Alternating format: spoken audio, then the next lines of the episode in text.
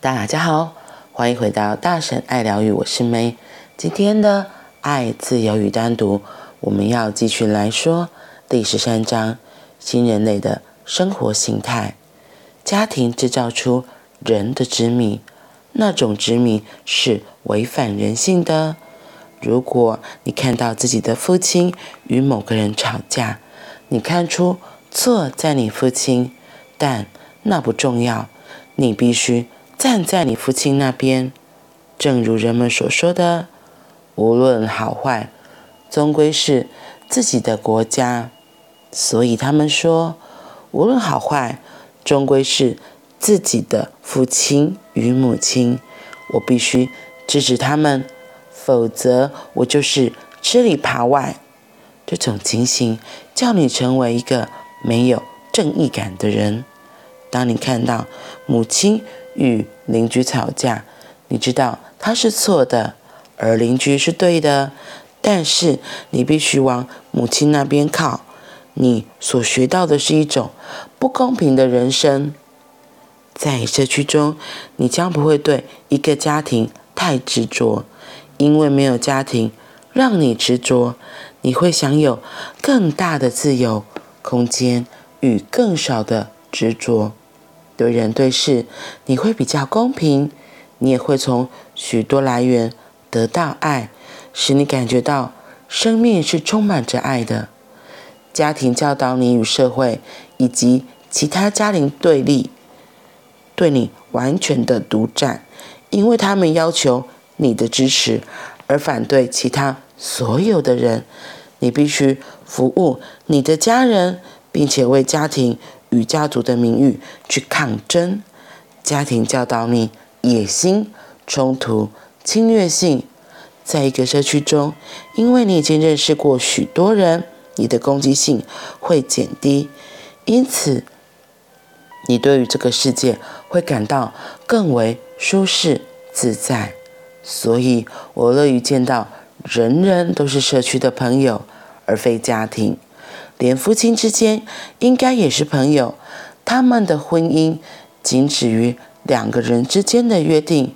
因为他们高兴在一起，所以决定在一起。当其中一方觉得自己不再快乐时，他们可以选择分手，而不需要离婚。因为没有结婚，也就没有离婚。每个人过着自发且自然的生活。今天的一开头就说到，家庭制造出人的执迷，那种执迷是违反人性的。他的例子就是，我觉得这个例子，然后他今天一开头举到的例子，我觉得还蛮、还蛮、还蛮生活化，很真实诶。如果家人，特别是你的父母亲。我觉得不是只有父母亲，因为我们都生活在家庭里，然后从小被教导的观念就是，感觉就是永远父亲都是对的啊，妈妈都是对的啊。所以你当家里的父母亲如果真的跟别人发生冲突，小时候的我们可能搞不清楚，又或者是小时候的我们其实知道，然后可是真的发生冲突的时候，你一定是第一个跳出来，就是先捍卫自己的父母亲。你会先不分青红皂白，也不会管说，哎，真相到底是什么，就先跳出来说，哦，对，就一定错，一定是别人，怎么错都是别人的错，不会是我们的错，想办法硬凹成就是都是别人的错，就是像我刚刚一开始在念这一段的时候，我就立刻跳出好多的例子，然后真的，就是我们从小就是被教导，你就是要。我们对家庭要有向心力，我们要对国家有向心力，我们对我们自己生存的这个台湾要有向心力。如果我们讲的就是很多不对，你可立刻就会贴，你立刻就会被贴上叛国的标签，这是不孝子的标签，不孝女的标签，太可怕了。所以，就算你可能看到事情的真相，其实错的可能是你的父母亲。你还是会说没有没有，就是一定都是别人，所以才害我的父母亲发生了这样的错误，一定是这样。这让我想到一个例子，我妈在两三年前吧发生一个车祸，然后我就想说，怎么会发生车祸？然后我当下接到电话，非常的紧张，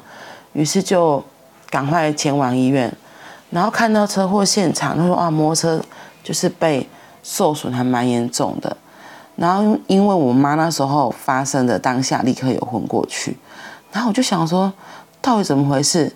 然后我是先到车祸现场，然后联络我的家人先去医院，然后结果我就到了现场，那个人才说其实是我妈闯红灯。我就说啊，我妈闯红灯，我傻眼，我想说为什么会闯红灯？然后我就想说算了，就是等理清状况。所以在那个当下，我看到跟我妈发生车祸事故的那个人，我也没特别说什么，我只是想说，嗯，好，那就先去看看是怎么回事。到最后警察调出那个监视记录来，我就傻眼了，这我真的大傻眼，就是真的是红灯，然后那个路口就是因为那时候已经很晚了，所以其实南来北往的车也很少，那一天也不是假日，就是平日，所以车真的特别少。然后突然我就看到那个监视记录，看到我妈。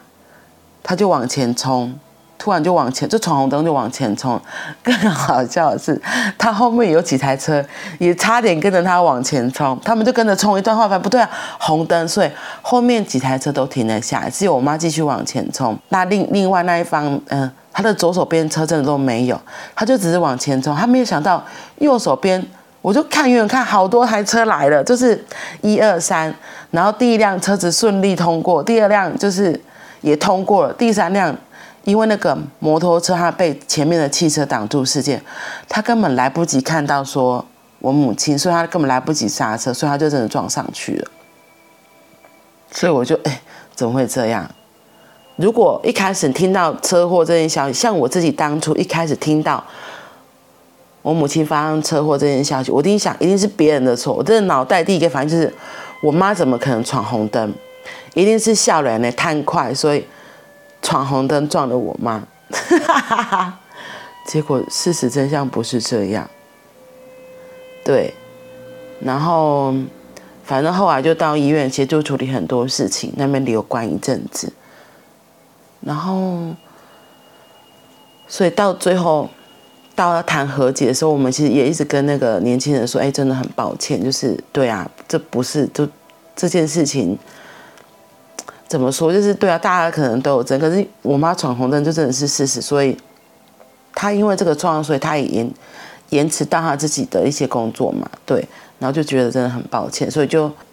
最后当然是有和解，就是车子的损伤就是各自负担，所以我觉得那年轻人真的也蛮蛮好的，也很感谢他。只是我举这个例子，就是要回过头来看，我们每次我自己就是这样，当。事情一发生，立刻想到就会是怎么可能是我家人错，一定是别人。对，可是有时候真的事实不尽然是如此啊，对吧？这也就是为什么一直奥修一直会觉得不要把我们只绑在一个框架里。如果我们可以认识更宽广、不一样的家庭、不一样的人，每个人都学习他的优点。像他前像他前几天提到的，一百个人一起住在社区里，有许多的男性成员和女性成员，孩子就不需要被定型在单一的生命模式里，他可以向各式各样的人学习，他的灵魂将会有更大的格局。对这一点，我真的觉得这是非常好的。对，你就不会一开始就先入为主，就会觉得没有没有，我的父母亲都是对的，一定都是别人的错。这真的会造成我们自己很多的观念都是扭曲的，然后想法其实，因为我觉得我们人越来越大之后，也会知道，哎，这件事情怎么可能就是，哦，我觉得当我们成长了，然后环境的经验累积了，也会发现，哎，其实有时候我们的父母亲说的不一定是对的，